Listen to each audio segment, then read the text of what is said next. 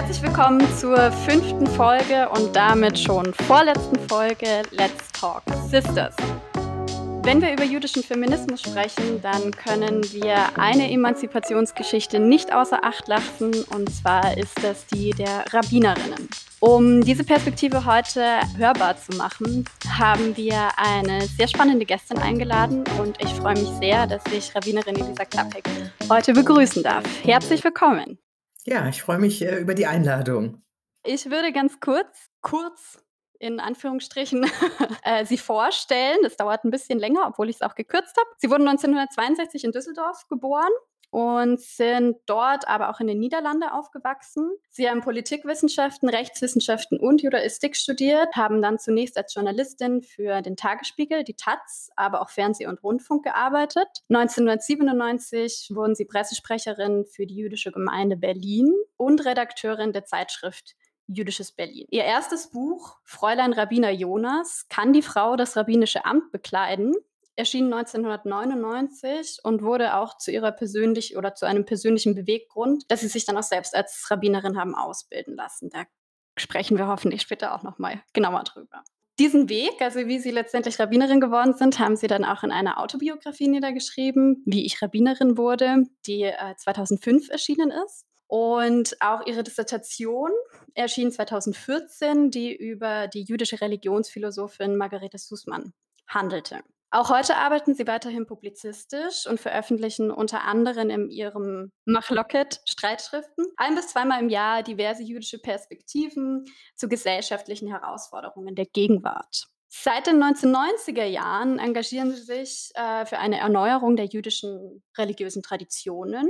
Sie waren unter anderem Mitbegründerin des egalitären Minyan, aus welchem dann die Synagogengemeinde Oranienburger Straße in Berlin hervorging. Und ebenso gründeten sie 1998 Bet Deborah, welches eine Plattform für jüdisch-feministische Themen wurde und auch bis heute noch Tagungen organisiert. Zuletzt waren sie Mitgründerin für den 2011 gegründeten Verein zur Förderung der angewandten Wirtschafts- und Sozialethik auch genannt Torat Hakalkala. Genau, und jetzt zu ihrem rabbinischen äh, Tätigkeit. Nach ihrer Ordination 2004 in den USA wurden sie die erste Rabbinerin in der niederländisch-jüdischen Geschichte und lebten dann auch vier Jahre in Amsterdam.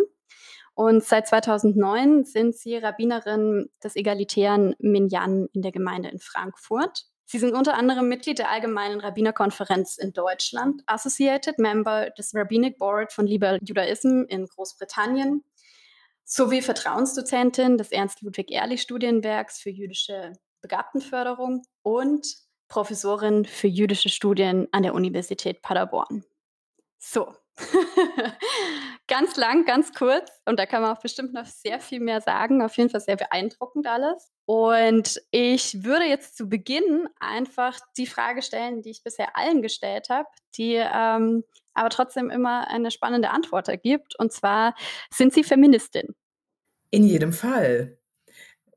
Was Feministin ist, das ändert sich. Nicht? Das, äh, als Studentin war ich anders Feministin äh, als heute als Rabbinerin oder als Professorin inzwischen im akademischen Betrieb. Das Wort ändert sich äh, in den Inhalten. Es gibt ja auch einen konservativen Feminismus.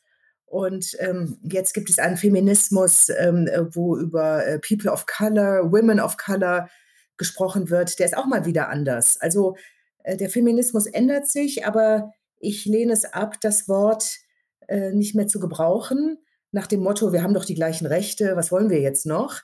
Wir brauchen ein Wort, das wir immer wieder politisch neu füllen äh, mit äh, den äh, Forderungen, die Frauen haben für ihre Gleichberechtigung.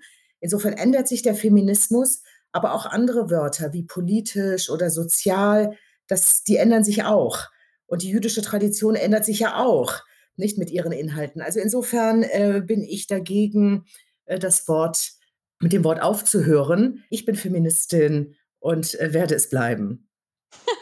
Sehr schön und äh, ich bin auch gespannt, das ein bisschen auszudifferenzieren im Laufe der Folge, was denn für Forderungen sozusagen Ihre sind oder mit welche Sie hatten, welche heute noch so da sind oder welche neu dazugekommen sind vielleicht auch. Äh, die zweite Frage, die ich allen stelle zum Einstieg ist, was bedeutet das Jüdischsein für Sie?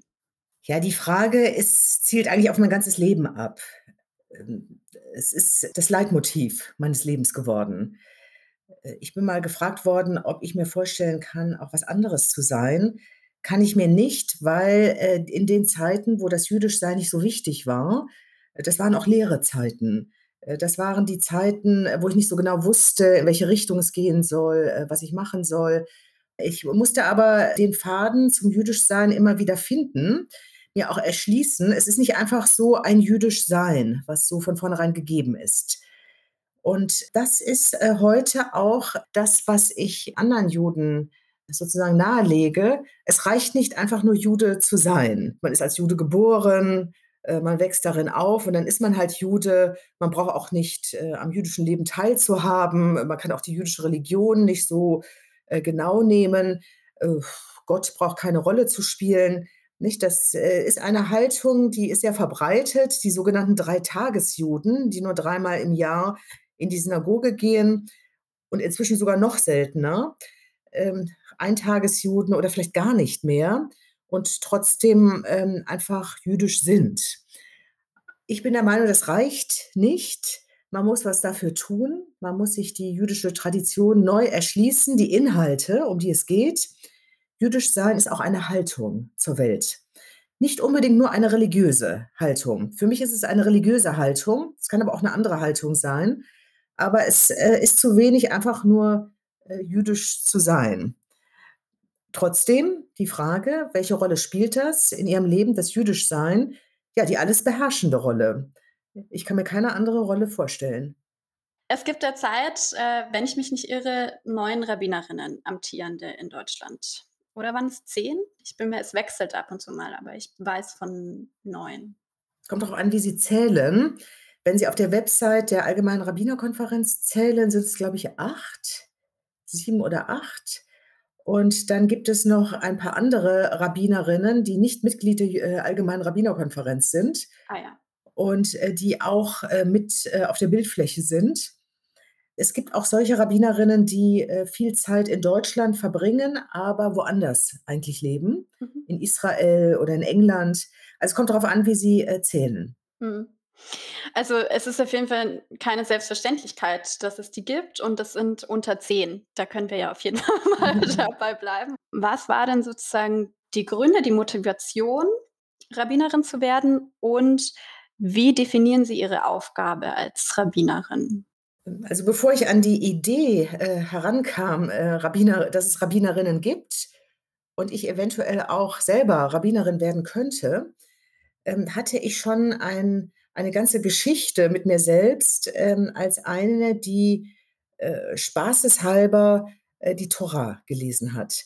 Zusammen mit Freun Freundinnen zunächst, aber dann auch mit Freunden oder auch allein autodidaktisch jeden Schabbat, äh, ein Stück Tora in Hebräisch. So habe ich auch das biblische Hebräisch, äh, gelernt und, ähm, das Stück habe ich dann übersetzt und selber kommentiert. Und so habe ich im Laufe der Zeit die ganze Tora gelesen und, ähm, hatte meine eigene Basis, ohne so von Rabbinern, vom jüdischen Religionsunterricht beeinträchtigt worden zu sein, dass ich so meine eigenen Anschauungen dazu hatte. Und ich sehr ich war da ich war damals noch Studentin der Politologie, als ich damit anfing. Es war eigentlich 'n Neustart. Ich hatte jüdischen Religionsunterricht in der jüdischen Gemeinde in Düsseldorf. Da bin ich aufgewachsen, aber der hatte mich nicht überzeugt. Ich war also unreligiös und, äh, habe im Rahmen meines Politologiestudiums ich habe mich für, äh, Poli äh, Politik, aber auch Philosophie, politische Philosophie, Geschichte, für solche Dinge interessiert, habe ich also die Tora gelesen und festgestellt, dass die unglaublich politisch ist und, sehr viel mit, äh, unseren Werten und Vorstellungen zu tun hat. Und da bin ich eigentlich hergekommen. Auch mit der Einstellung, dass wir in den jüdischen Gemeinden viel zu wenig darüber lernen. Wir lernen, äh, wie man Schabbat feiert oder wie Frauen die Kerzen, äh, zum Schabbat anzünden sollen. Aber ich habe in meinem Religionsunterricht nicht gelernt, was, äh, die Tora mit unserer Gesellschaft, äh, zu tun hat. Dass zum Beispiel auch das 2. Buch Mose, das Buch Exodus, Shemot, mal im, äh, 16., 17., 18. Jahrhundert das bahnbrechende Buch für alle Revolutionen in Europa und Amerika wurde, für eine freiheitliche Gesellschaft. dass die dass man die Tora politisch lesen kann und auch demokratisch lesen kann.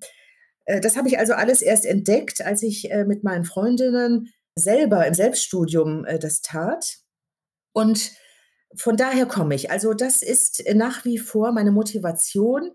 Ich möchte, äh, dass den Leuten Zugänge zu unserer Tradition zu verschaffen im Hier und Jetzt, äh, die helfen, dass man heute Jude ist, und zwar auf 'ne moderne Art und Weise, dass die jüdische Tradition nicht etwas ist, um sich abzugrenzen, um im Ghetto zu leben unter sich, sondern um diese Gesellschaft in dieser Gesellschaft als Jude, äh, mitzumachen, sie mitzugestalten, aber auch die jüdischen Gemeinden, äh, mitzugestalten. Und das erste Gebot ist natürlich, äh, an die Frauen, äh, gleichberechtigt zu sein.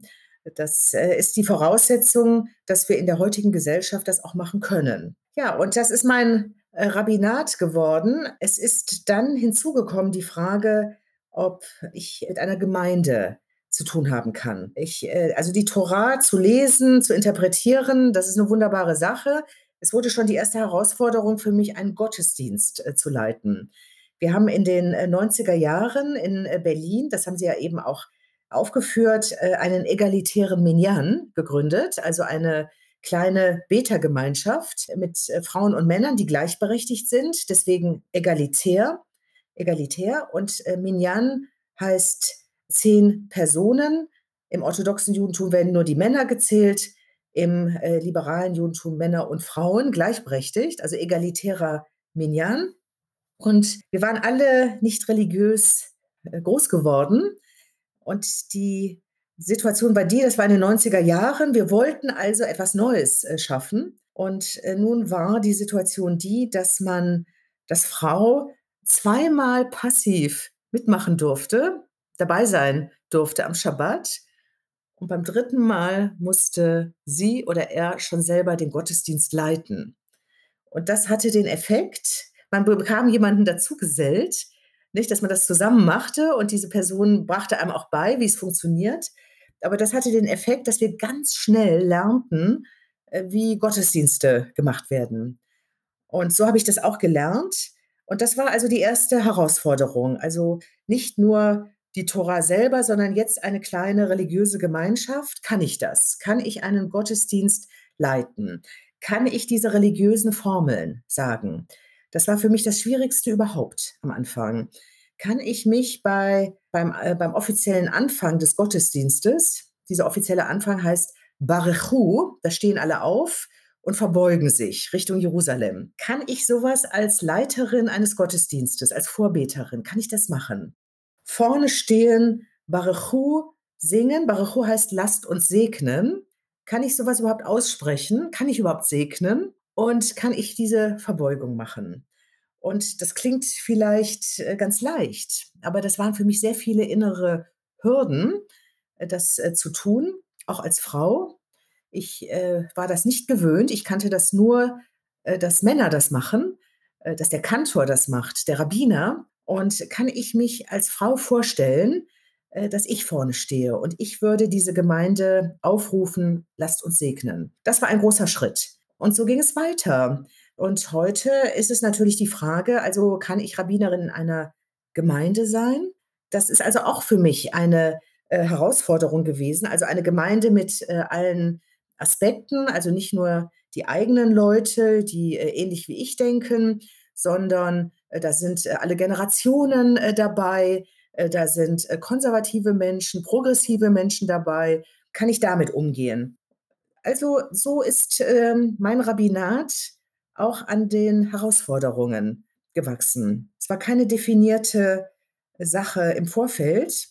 Im Gegenteil, als ich noch das, äh, Rabbinatsstudium anfing, dachte ich, ich werde Medienrabbinerin.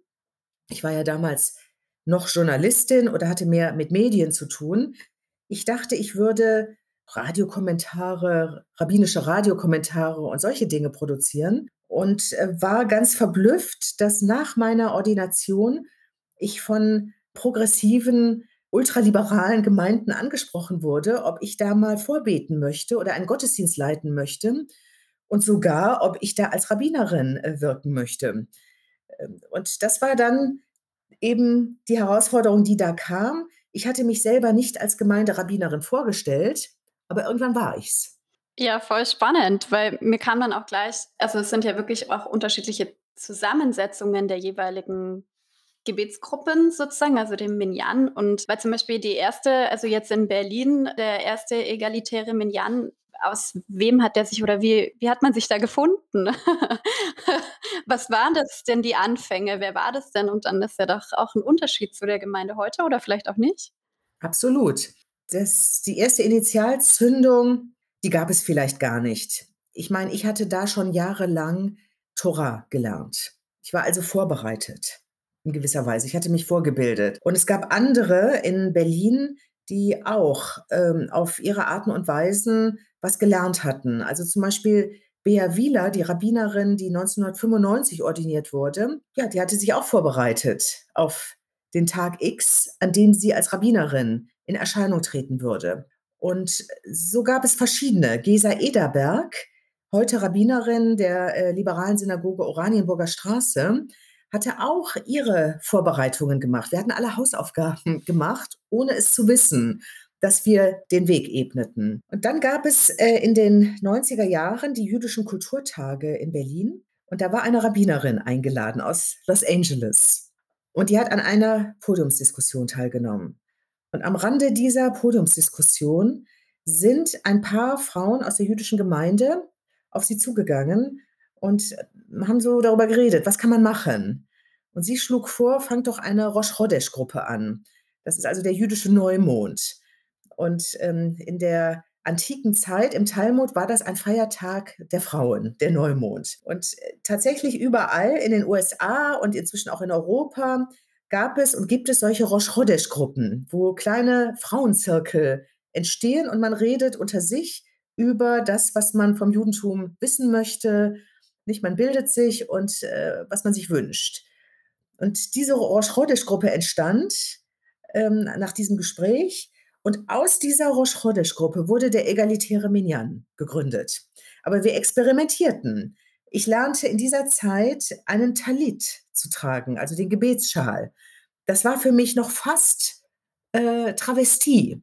Nicht, wenn Frauen auch jetzt eine Kippa tragen und einen Gebetsschal, einen Talit. Aber wir hatten einen Workshop, äh, was äh, sind diese Zizit, nicht die Knoten, die Schaufäden. Vielleicht kann man die auch selber machen. Und was ist überhaupt ein Talit? Und da hat eine Frau in Berlin, die damit handelt sogar, die hat mich beraten und hat mir gesagt, äh, deine Ängste sind völlig unberechtigt. Du musst dir einen Frauentalit kaufen, einen mit Farben. Grün ist deine Farbe. So hat sie mir also einen Talit verkauft mit grünen Streifen und eine grün-goldene Kippa. Und da musste ich aber erst mal reinwachsen. Es hat eine Zeit lang gedauert. Aber in diesem egalitären Minyan konnte man das auch üben. Wie legt man einen Talit richtig um? Frauen, die damit nicht aufgewachsen sind, können das erst mal gar nicht. Das sind, äh, große Tabubrüche. Mhm. Ich hätte das auch nicht gedacht, dass die Tabus so hoch liegen. Man denkt, es ist nur 'n Stück Stoff und den legt man halt um. Das legt man halt um, aber nein, es ist, äh, die Tradition die man sich auf die Schultern legt. Das ist was ganz anderes, wenn man damit dann auch in die Synagoge geht und sich so zeigt.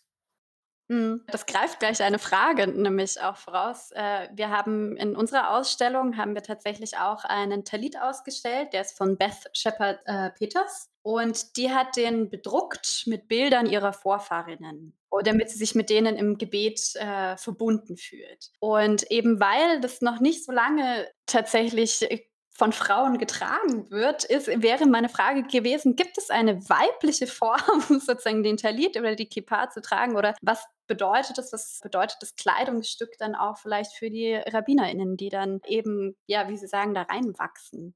Mit den Talitot, also mit den Gebetsschalen, sind, ähm, die Farben in die Synagoge gekommen. In dem Moment, wenn sich eine Frau entscheidet, äh, ich trage einen, äh, Talit, dann ist die Frage, wie sieht der aus, nicht? Was, äh, sind meine Farben? Das sind also selten nur, schwarz-weiße, also weiße Talitot mit schwarzen Streifen. Obwohl, das trage ich inzwischen auch sehr gern. Ich habe keine Lust, immer Farben, äh, zu tragen. Ich möchte auch, äh, neutraler mich kleiden. Aber ist interessant, äh, welche Entwicklung äh, dann äh, entsteht. Das Interessante ist auch, dass in Synagogen, wo Frauen ein Talit tragen und die Farben reinkommen, auch die Männer mehr Farben anfangen zu tragen. Und es gibt einen Männertalit, der entstanden ist, auch in der Zeit, als die Frauentalitot entworfen wurden. Das ist so in den 80er Jahren schon entstanden in den USA. Nebenbei bemerkt, es gibt einen florierenden Handel im Internet mit Frauentalitot und den Motiven. Und äh, auch in Jerusalem auf der Ben Yehuda Straße gibt es die entsprechenden äh, Shops. Und da sind orthodoxe Männer und Liberale und Frauen und äh, alle probieren da ihre äh, Talitot aus mit ganz vielen Motiven. Und äh, eben die Männer tragen jetzt auch buntere Talitot, da wo das üblich ist, also da wo das möglich ist, wo auch die Frauen ein Talit tragen. Und ein Talit, ein Talit hat Rabbiner Salman Schachter selber entworfen. Das ist der Regenbogen-Talit mit sieben Farbstreifen. Also die sieben äh, Farbstreifen sind die sieben Sephirot. Das ist im, äh, in der jüdischen Mystik, äh, sind das die Potenzen Gottes, die Emanationen, die in, die in der Welt die ganze Zeit sind. Und da gibt es die sieben unteren Sephirot, die sieben unteren Potenzen, die wir auch als Menschen erleben, tagtäglich. Nicht? Die sind auch in uns. Und diese sieben Sephirot hatte also ganz unterschiedlich breit entworfen, unterschiedlich breit und auch unterschiedlich so in der Konsistenz mit sieben Farbkombinationen. Und so entsteht ein Regenbogeneffekt, aber es ist mehr als das. Und es ist ein pluralistischer Talit, den er entworfen hat. Und inzwischen äh, tragen den ganz viele Männer, dann auch gern zu so äh, interreligiösen Veranstaltungen, aber auch Frauen. Ich habe einen, meine beste Freundin wollte unbedingt einen auch von mir geschenkt bekommen. Ich sollte ihr einen besorgen. So ist das, so läuft das. Also mit dem Talit, mit der Talit tragenden Frau sind die Farben in den Gottesdienst gekommen. Und das pluralistische Judentum kriegte eine, ja. eine, eine, eine Ausdrucksform, eine optische Ausdrucksform. Ja, voll schön. Ist, äh, viel entstanden in den 80er und 90er Jahren. Sie waren ja relativ neu sozusagen, alle irgendwie mit drin. Nicht die einzige, aber irgendwie neu. Und es gab wenig Vorbilder in diesem Sinne. Und, oder vielleicht weniger in Deutschland. In, in Amerika hat das Ganze ein bisschen früher angefangen, aber jetzt hier in Deutschland eher weniger Vorbilder. Und da wäre einmal meine Frage, ist Regina Jonas, über die Sie ja auch äh, ein Buch geschrieben haben, ist sie eine Art Heldenfigur? Beziehungsweise, wie sind Sie auf die gekommen? Und vielleicht für unsere ZuhörerInnen, Regina Jonas war die, von der wir wissen, erste Rabbinerin in Deutschland.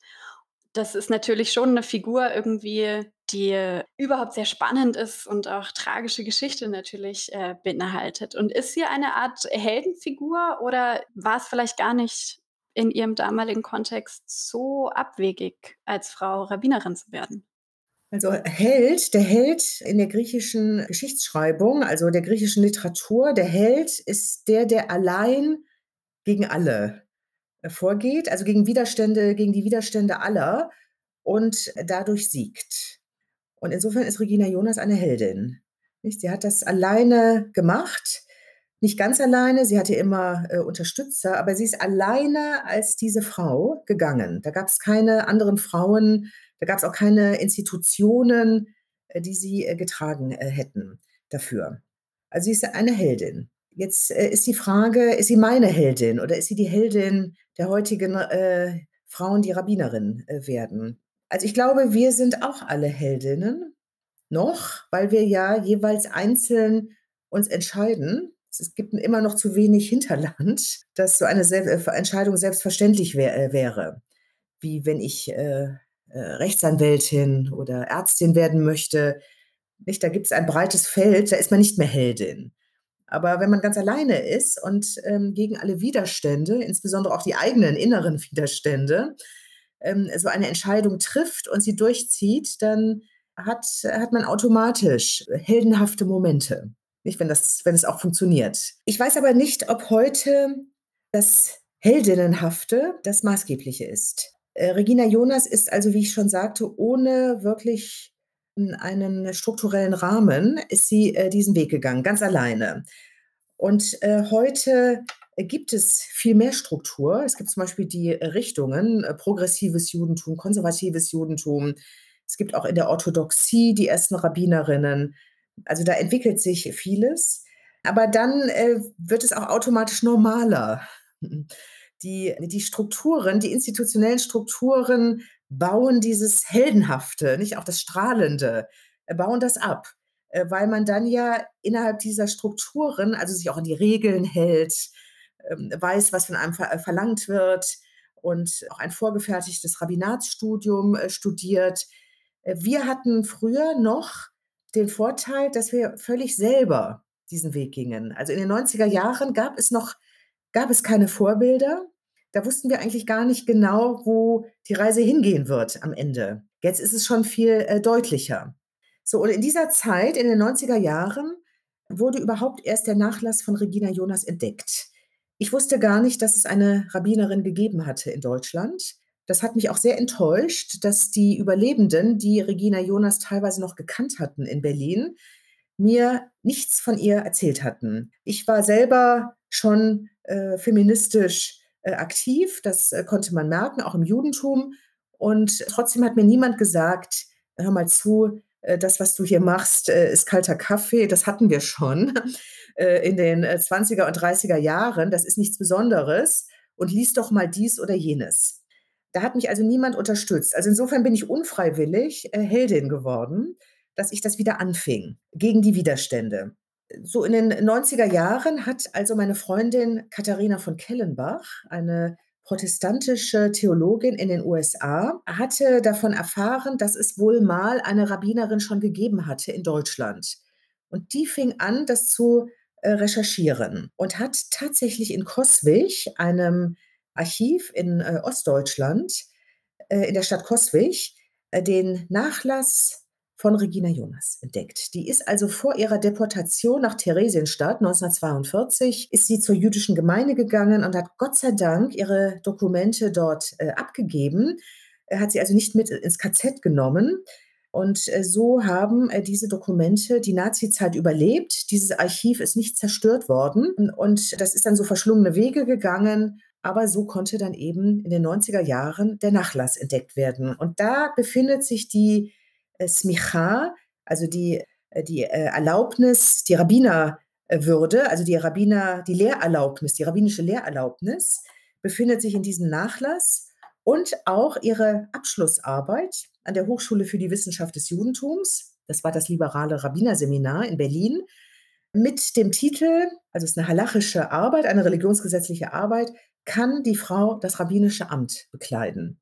Und das, diese Frage hat sie natürlich in dieser halachischen Arbeit entlang der jüdischen Religionsgesetze, also Torah, Talmud, dann die ganze Responsenliteratur, der Shulchan Aruch, also diese ganzen religionsgesetzlichen äh, Schriften, äh, die hat sie alle durchforstet. Und entlang dieser Durchforstung hat sie bewiesen, dass fast nichts dagegen spricht, halachisch fast nichts dagegen spricht, äh, dass die Frau das äh, rabbinische Amt bekleidet. Also außer ungewohnt sein und äh, dass es was Neues ist, spricht da fast nichts dagegen. Und diese Arbeit lag also all die Jahre in dem Archiv und wurde entdeckt. Und dann haben in den 90er Jahren ein paar jüdische Frauen und ich die erste Tagung Beit Deborah Haus der Deborah, nicht der Richterin, der Prophetin, der Politikerin, haben wir also so eine Tagung, eine internationale europäische Tagung für Rabbinerinnen und Kantorinnen und rabbinisch gelehrte jüdische Frauen und Männer ins Leben gerufen. Und da kamen 200 Leute aus 16 Ländern. Das war also überwältigend. Alle wollten was Neues. Und in diesem Zusammenhang habe ich den Leiter des Archivs gefragt, ob jemand ein Buch schreibt über Regina Jonas. Wir könnten ja diese Person äh, einladen zu, zur Tagung. Wir wollen wissen, wer war die erste Rabbinerin der Welt. Und dann sagte der Leiter des Archivs, ähm, ja, leider hat sich da bislang nichts ergeben. Wollen Sie das Buch schreiben? Und so äh, kam Regina Jonas zu mir. Es war ein kathartischer Moment, als ich die Dokumente in der Hand hielt da war ein Stempel auf der Arbeit, kann die Frau das arabinische Amt bekleiden, ein Stempel, ihr Stempel, darauf stand Rabbiner Regina Sarah Jonas.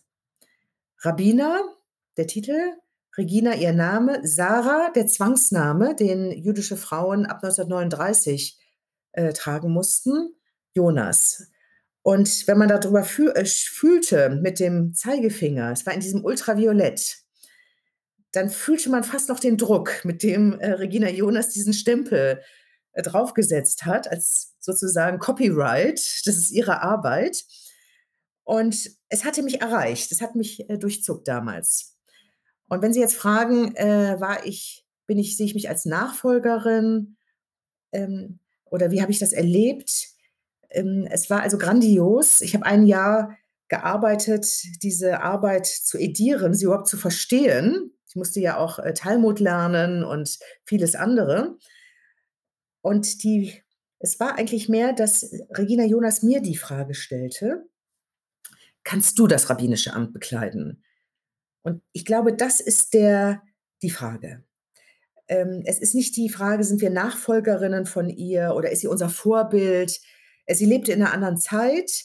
Klar, sie war eine Heldin und auch wir sind teilweise auch immer noch Heldinnen.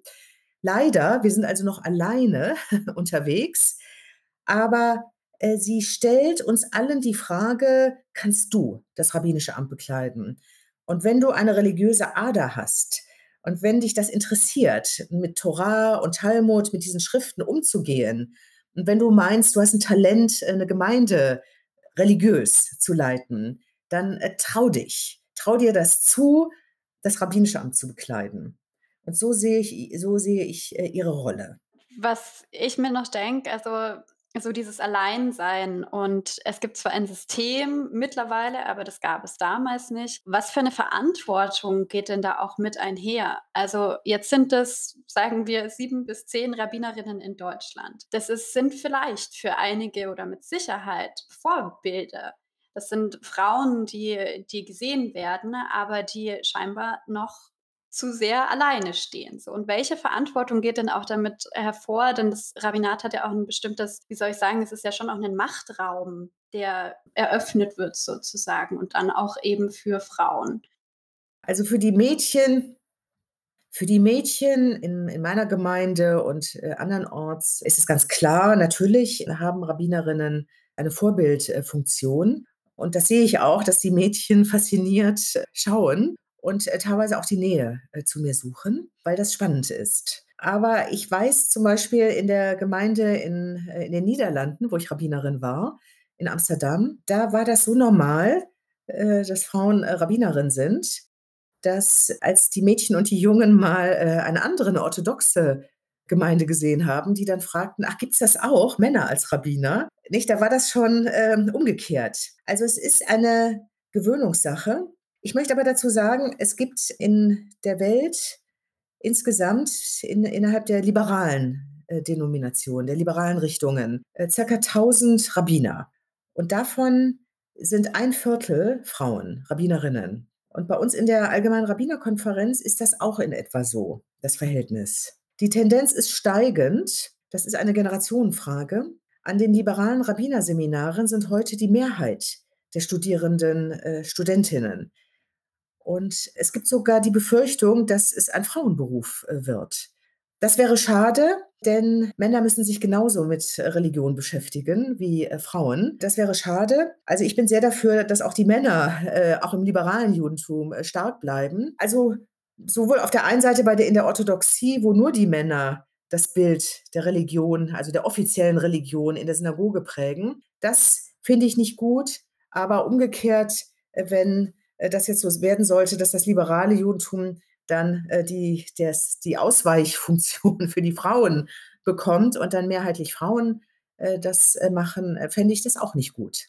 Ja, wenn wir schon so über das liberale Judentum sprechen, würde ich äh, Ihnen ganz gerne die Frage stellen, was bedeutet denn religiöse Praxis für Sie? Auch im liberalen Judentum, weil denn das, oder nicht nur auch, sondern im liberalen Judentum. Denn es ist ja immer so was, was mit der Orthodoxie verbunden wird, die Praxis, die, das ähm, alltägliche Ausleben. Aber das bedeutet ja nicht, dass das im liberalen Judentum nicht auch stattfindet. Und wie ist das für Sie definiert? Also die, das Wort Praxis ist ein äh, schwieriges äh, Wort. Es gibt auch das Wort Routine, eine religiöse Routine. In Englisch, nicht, äh, sagt man auch Practice im Sinne von Routine.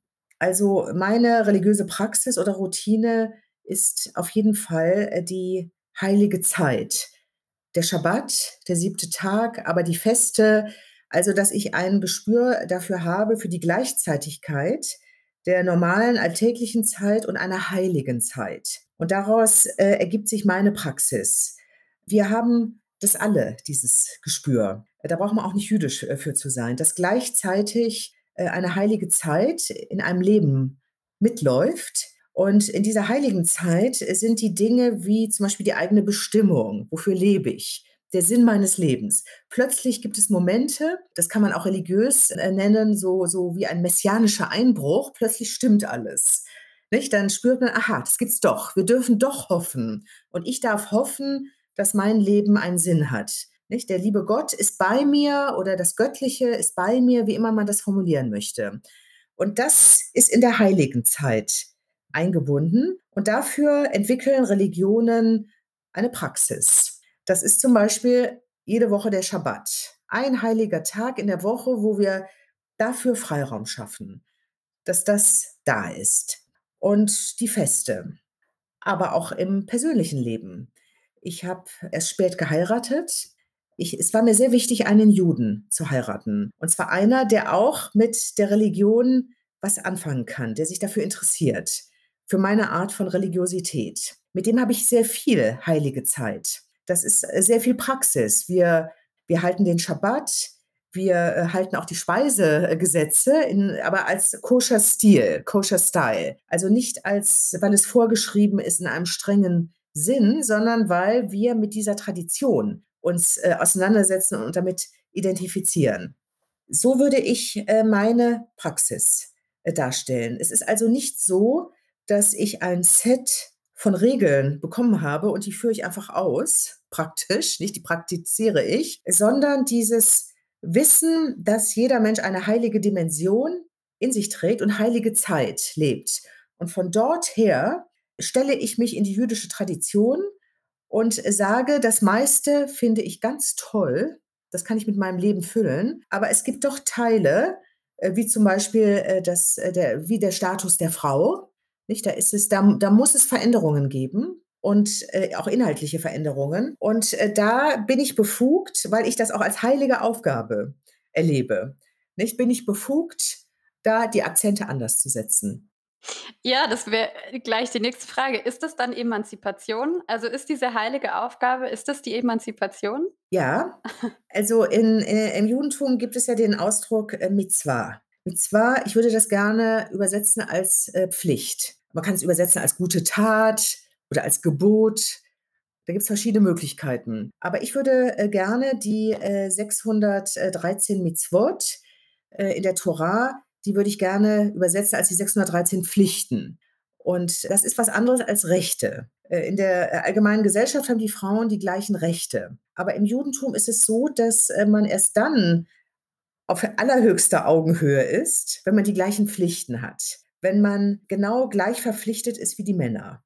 Nicht die Männer haben alle Pflichten, äh, die Gebete zu machen und die Frauen sind nicht verpflichtet, alles zu machen. Sie haben die Rechte. Sie dürfen das machen, aber sie sind nicht verpflichtet. Und das ist in einer Religion wie der jüdischen ist das nicht so viel wert, gleiche Rechte zu haben, wie die höhere Stufe gleiche Pflichten zu haben. Und in diesem Sinne ist die, das Erreichen der, der, der gleichen Verpflichtung eine Pflicht der Frauen. Und ich habe das überhaupt erst mir im Laufe der Jahre gelernt, was es heißt, dass bestimmte Dinge Pflicht werden. Also auch zum Beispiel Pesach zu feiern. Ja, das ist das Fest der Freiheit. Freiheit als Pflicht, nicht als Recht. Das ist also eine neue Auffassung von Pflicht. Und da sehe ich einen neuen Akzent. Ich bin also von Gott her gar nicht befugt äh, zu sagen, ich äh, möchte gerne äh, weniger wert sein als die Männer. Ich lasse den Vortritt, sondern ich äh, fühle diese Pflicht, äh, du musst dein Potenzial im Ganzen ähm, auch äh, zeigen und äh, verwirklichen. Du musst aus deinem Leben etwas machen, wo das sich verwirklicht. was Gott in dich reingelegt hat an Möglichkeiten. Das gibt mir auch die Kraft. Das ist die religiöse Kraft, die in mir steckt und wo ich ab und zu dann auch so, äh, Einbrüche habe von von diesem heiligen von dieser heiligen Dimension her.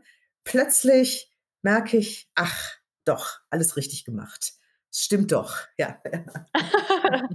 Ja, da wären wir auch wieder bei Verantwortung tragen und Pflicht tragen. Weil Sie es vorhin erwähnt haben, es ist ja so, dass wir tatsächlich jetzt erst seit also erst, aber in den letzten Jahrzehnten zu vermehrter Gleichberechtigung gekommen sind und letztendlich der Feminismus fast schon 'n bisschen mehr Mode hatte, als es das vielleicht jetzt in den, sagen wir mal, Anfang der 80er Jahre oder 90er Jahre so hatte.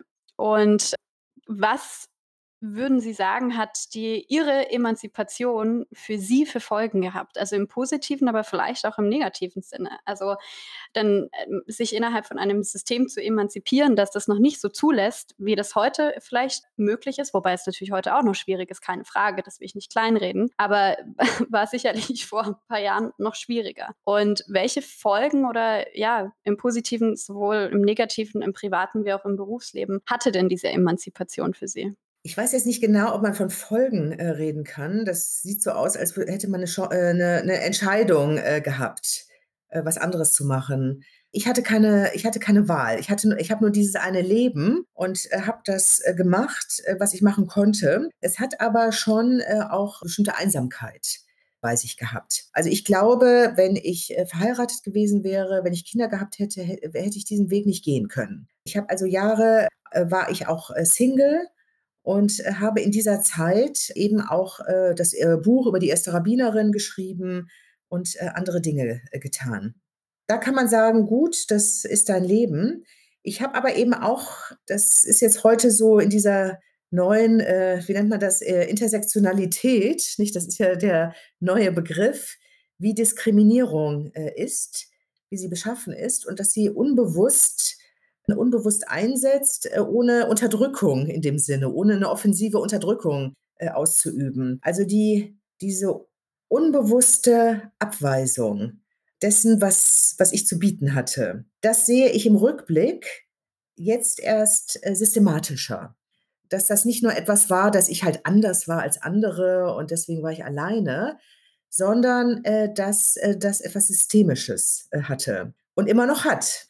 Und ja, aber gut, dass ich das nicht so wusste, sonst, äh, hätte ich ja wäre ich ja mutlos ge gewesen. Gut, dass ich das nur persönlich auf mich selbst bezogen hatte und dachte, das liegt an mir. Aber jetzt sehe ich das, äh, Systemische. Ich muss allerdings sagen, den Frauen ich habe ja, äh, selber, ähm, mit Beit Deborah, glaube ich, auch viele Frauen, äh, mit aufgerufen zumindest, äh, dass sie was machen sollen und auch was machen können. Und es gibt zu wenig Frauen, die dann auch dranbleiben. Es gibt noch zu viele Frauen, die meinen, man bekommt das von außen. Und das stört mich. Es, äh, gibt auch inzwischen 'ne Literatur dazu, also über die Feigheit unter den Frauen, dass sie ihre Möglichkeiten, äh, nicht nehmen und sich das nicht, äh, zutrauen, ähm, sondern erwarten, dass das von außen gegeben wird. Und ich habe es selber auch sehr stark, erlebt, nicht Frauen, ich sage jetzt mal so etwas despektierlich, so mitzuschleppen. Aber wenn ich das jetzt nicht mehr fördern würde, nicht würde das Ganze auch nicht, äh, weitergehen. Und das ist 'ne Erfahrung, die werfe ich nicht den Männern vor, sondern da meine ich, da, äh, muss auch von den Frauen, äh, mehr Bewusstsein, äh, zu kommen. Es wird nicht geschenkt. Das heißt nicht, dass man jetzt um alles kämpfen muss, aber man muss den den inneren Kampf führen. Man muss über die eigene Schwelle gehen. Und, äh, da sind wir wieder bei den Mitzvot. Wenn eine Frau talentiert ist, religiös talentiert oder anders talentiert ist, wirklich, das ist ähm, sie soll was daraus machen. Das ist ihr von Gott gegeben und, ähm, sie soll dieses Potenzial in sich nicht, äh, geringschätzen. Ja, die die Verpflichtung zu sehen, ja, sich durchzusetzen. Mhm. Klar, aber das ist natürlich auch immer 'n persönlicher Weg und schwierig. Wir sind weiterhin beim liberalen Judentum, bei dem wir bleiben in Deutschland. Jetzt ist es so, dass es sich im modernen liberalen Judentum ist es möglich zu konvertieren. Ja, das ist im Orthodoxen nicht so möglich. Und wenn Mann oder Frau, äh, konvertieren möchte, ist ja der erste Weg zur zum Rabbiner, zur Rabbinerin. Und ich würde ganz gerne wissen, was für Erfahrungen Sie da damit in Deutschland gemacht haben. Es ist 'n Thema sozusagen, was, äh, glaube ich, nicht so sehr angesprochen wird oder wo wo vielleicht nicht so viel drüber geredet wird. Aber was gibt es denn so für Gründe oder was, ja, was gibt es in Deutschland für Gründe, zum Judentum zu konvertieren? Jetzt ist es die Ehe mit, ist es die Partnerschaft, ist es vielleicht die Familie oder was Historisches? Das würde mich, da würde mich nach Ihre Perspektive zu interessieren. Es gibt vielfältige äh, Gründe. Ich glaube, ich könnte drei Gruppen aufmachen. Äh, die eine Gruppe sind diejenigen, die äh, einen jüdischen Hintergrund haben jüdische Großeltern oder die patrilinear jüdisch sind. Also da ist der Vater jüdisch, aber nicht die Mutter. Das ist nach der offiziellen äh, Definition äh, noch nicht jüdisch. Und äh, diese Gruppe ist die, die ich ähm, sehr gerne fördere wo ich also von vornherein ein offenes Herz habe und die gerne äh, kommen können. Dann gibt es äh, eine andere Gruppe, das sind die, die äh, jüdische Partner haben und deswegen zum Judentum übertreten möchten. Aber nicht nur deswegen, sie haben ja einen jüdischen Partner, weil da schon vorher etwas war, was dem Judentum zugetan ist.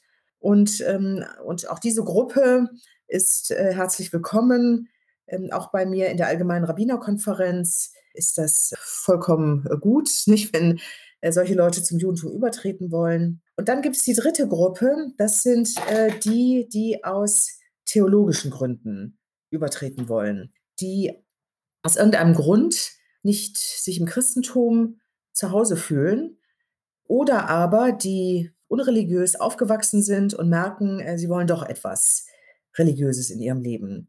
Und da ist wenn ich das richtig sehe, die Ambivalenz.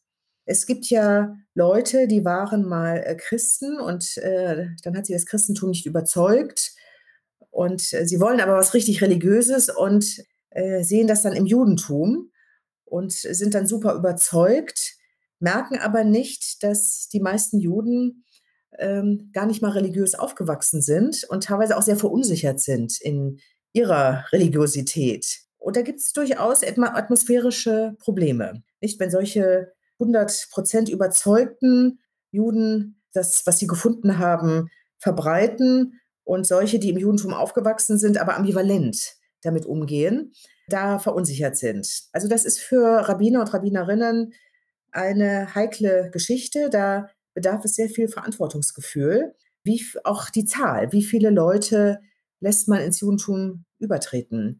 Es ist auch äh, übrigens äh, dieselbe Frage, äh, wie viele Gäste äh, lässt man äh, zum Gottesdienst kommen. Es gibt sehr viele Christen, äh, die gerne mal einen jüdischen Gottesdienst erleben würden, aber da muss man aufpassen, dass da eben die Juden sich noch zu Hause fühlen und nicht sozusagen wie im Zoo als eine beobachtete Spezie fühlen. Also auch das ist eine heikle Geschichte.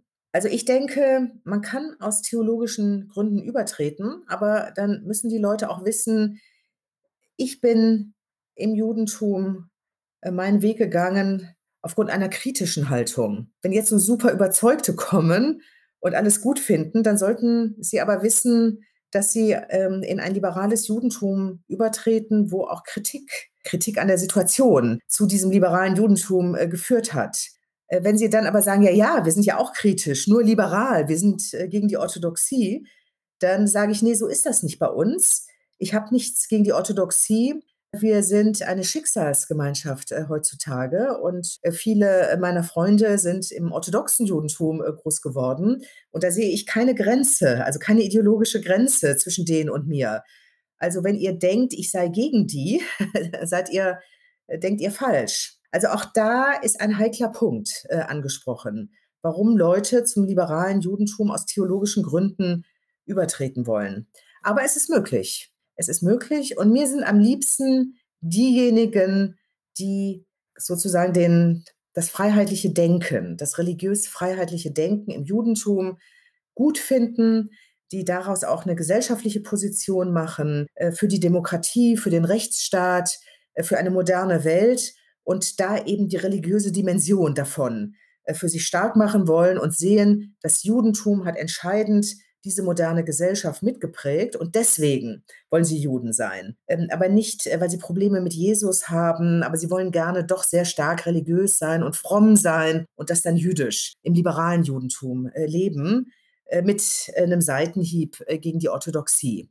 Das wäre für mich kein Grund, begeistert zu sein. Und ein anderer, der mir auch manchmal begegnet, Da, wo ich von vornherein nein sage, ist, wenn Leute kommen und sagen: „Äh, wir wissen, die Deutschen haben Schuld und wir wollen helfen, dass es wieder mehr Juden gibt und, äh, ich mit meiner Wenigkeit, äh, will also Jude werden, nicht um Hitler, ähm, äh, eins reinzuwirken.“ Das ist auch kein Grund, äh, für mich, Jude zu Mhm. werden. Ja, sehr spannend. Wir sind auch schon wieder bei der demokratischen Tora angekommen. Und weil Sie ja auch einfach politischer an das Ganze ra rangehen, was das ja auch sehr spannend macht, würde mich interessieren, was denn so die jüdische, europäische und internationale Vernetzung eigentlich sozusagen für das Judentum bedeutet. Also sowohl Chancen als auch, äh, vielleicht Probleme. Und vielleicht kann ich das dann auch gleich mit anschließen als Frage, wenn das denn also es ist wir wir sind so vernetzt und grade denke ich, als Minderheit ist man dann vielleicht noch mal internationaler vernetzt, ja, als jüdische Minderheit. Und, äh, da stelle ich mir die Frage, gibt es dann überhaupt noch so etwas wie ein deutsches Judentum? Ich fange mal von hinten an. Ich bin der Meinung, dass das deutsche Judentum nicht deutsch in erster Linie war, sondern es war modern. Es war der Versuch, ein Judentum zu, äh, kultivieren, äh, was, äh, in dem ne jeweiligen Nationalstaat auch aktiv, sich gesellschaftlich versteht und die Gesellschaft mitbestimmt. Deswegen deutscher Staatsbürger jüdischen Glaubens. Es ist sehr religiös formuliert worden mit dem Glauben. Das würde mir heute das wäre mir heute, äh, zu viel an Glaube.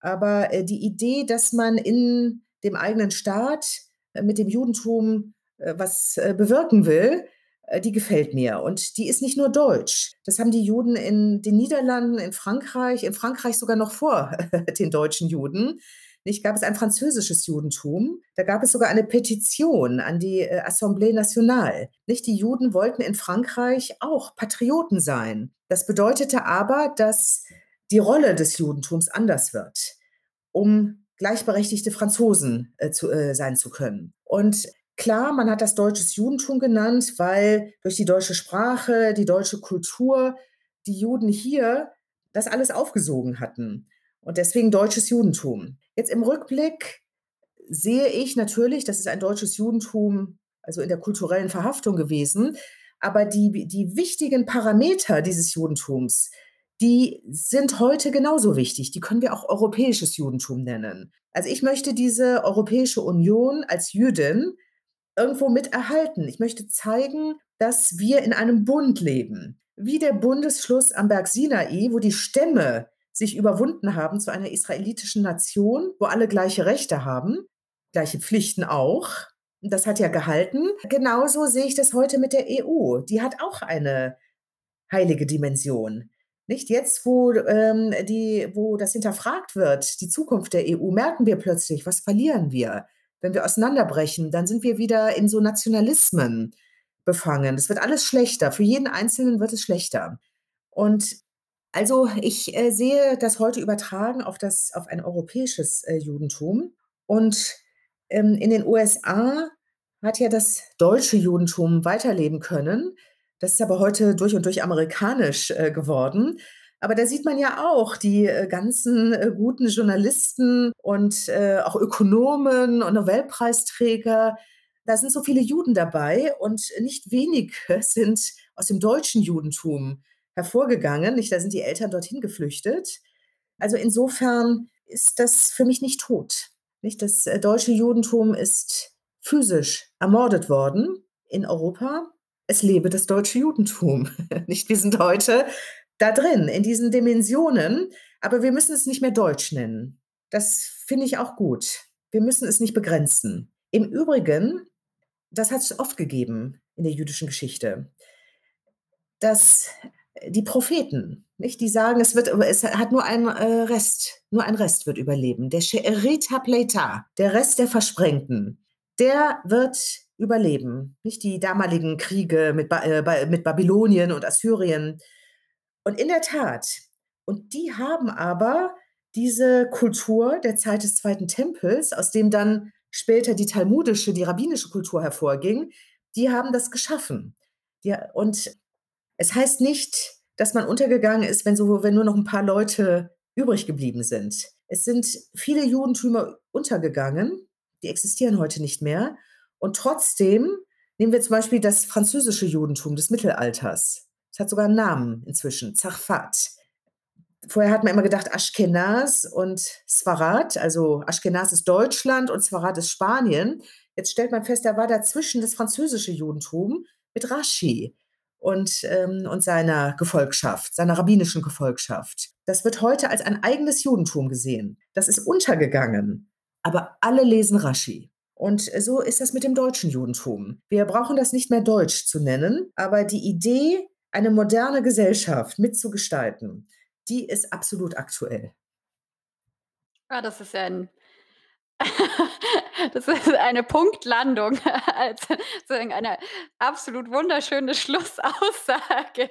Das ist so richtig auf den Punkt gebracht. Ja, das ist wunderbar. Ich also, ich finde das wirklich fast schon wie wie soll ich sagen, es ist eine sehr gute Herangehensweise oder mir gefällt die Herangehensweise einfach zu sagen, dass es so verbunden miteinander ist. Also, es ist nicht ganz eben dieses säkulare Judentum und das religiöse Judentum nicht voneinander zu trennen, sondern eben zu sagen, äh, es gibt da sozusagen eine Art politische Verantwortung, die auch einem sozusagen beigebracht wird in im religiösen Sinne und das finde ich eigentlich ganz wunderbar und ja, aber auf der anderen Seite wäre es doch schön, wenn wenn es sozusagen eine, äh, Stärke also, wenn stärkere Systeme ausgebaut werden, dass man vielleicht nicht mehr ganz so Einzelkämpfer, Einzelkämpferin, äh, sein muss, weil das doch vielleicht sinnvoll wäre für die Zukunft und hilfreich. Also, äh, Sie hatten das ja am Anfang, äh, eingebracht mit den Heldinnen. Und es kann sein, also, dass jede Zeit auch ihre Persönlichkeiten hervorbringt.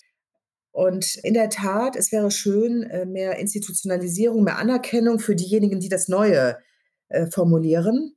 Auf der anderen Seite wären, äh, dann diejenigen, die das Neue formulieren, wären da möglicherweise nicht, drin oder hätten nicht die Chance. Denn das gehört zu deren Charakteren, dass sie das Neue formulieren. Das muss man auch sehen. Also, ich hatte das Privileg, in einer Epoche, zu leben, wo es das noch nicht gab egalitäres Judentum, Gleichberechtigung der Frau, nicht? Wo das aber an der Kippe war und dass ich als junge Frau äh, mit den historischen Gegebenheiten, also der Mauerfall, ähm, der Osten öffnete sich, Europa zeigte sich neu, nicht? Europa öffnete sich, dann wurde das Archiv in Coswig geöffnet, der Nachlass von Regina Jonas wurde gesichtet. Und ich hatte das Privileg, dass ich äh, auf, auf, ähm, an diesen Meilensteinen mit dabei sein konnte und sogar Rabbinerin werden konnte und sogar Anstellungen damit, äh, bekommen konnte. Das ist auch nicht zu unterschätzen. In anderen Generationen, äh, ist das dann wird das dann ganz normal sein. Dann werden andere auf, äh, anderen Gebieten das Neue, formulieren. Aber das muss man auch sehen. Ja, schön. Also, 'ne spannende Aufgabe, das Neue zu formulieren. Also, das ist das hat so viel Verantwortung, das hat aber in dem Sinne ist es ja, wie Sie vorhin gesagt haben, auch einfach nur ein was welchen Weg sollte man sonst gehen? Als Ja, ja. bleibt einem dann vielleicht nichts anderes übrig, die Pflicht, sich zu nehmen. Also, es gibt diesen berühmten Satz aus dem Talmud, äh: „Alles ist vorherbestimmt. Es hängt nur von der Teschuwa ab.“ Nicht? Also, alle Urteile sind schon gefällt, also auch wann die Welt untergehen wird und so. Aber es hängt von der Teschuwa ab, von der Umkehr zu Gott. Das heißt, man hat selber doch Gestaltungsraum. Genau. Und, ähm, ich würde das heute etwas weniger religiös formulieren. Ich würde sagen, alle Urteile, äh, sind schon gefällt. Man muss nur sein Leben leben. Und damit wird alles wieder anders, ne? Mhm. Aber man hat nicht viel Wahl. Ja, Das ist das Schlusswort. Ja. Na, das ist doch wunderbar. Das ist 'n absolut gutes Schlusswort. Ich glaube, damit verabschieden wir unsere HörerInnen auch und weil besser also, noch besser, noch auf 'n Punkt kriegen wir's dann auch nicht mehr hin. Und, äh, an alle meine unsere HörerInnen, bleibt dran, einer kommt noch. Schaut in die Ausstellung vorbei im Jüdischen Museum in Augsburg, denn da ist jetzt wieder die Tore sind jetzt wieder die Tore offen, endlich, finally. Deswegen, äh, ja, würde ich sagen, äh, Okay. macht's gut und bis zum nächsten Mal. Lehi Traut. Tschüssi.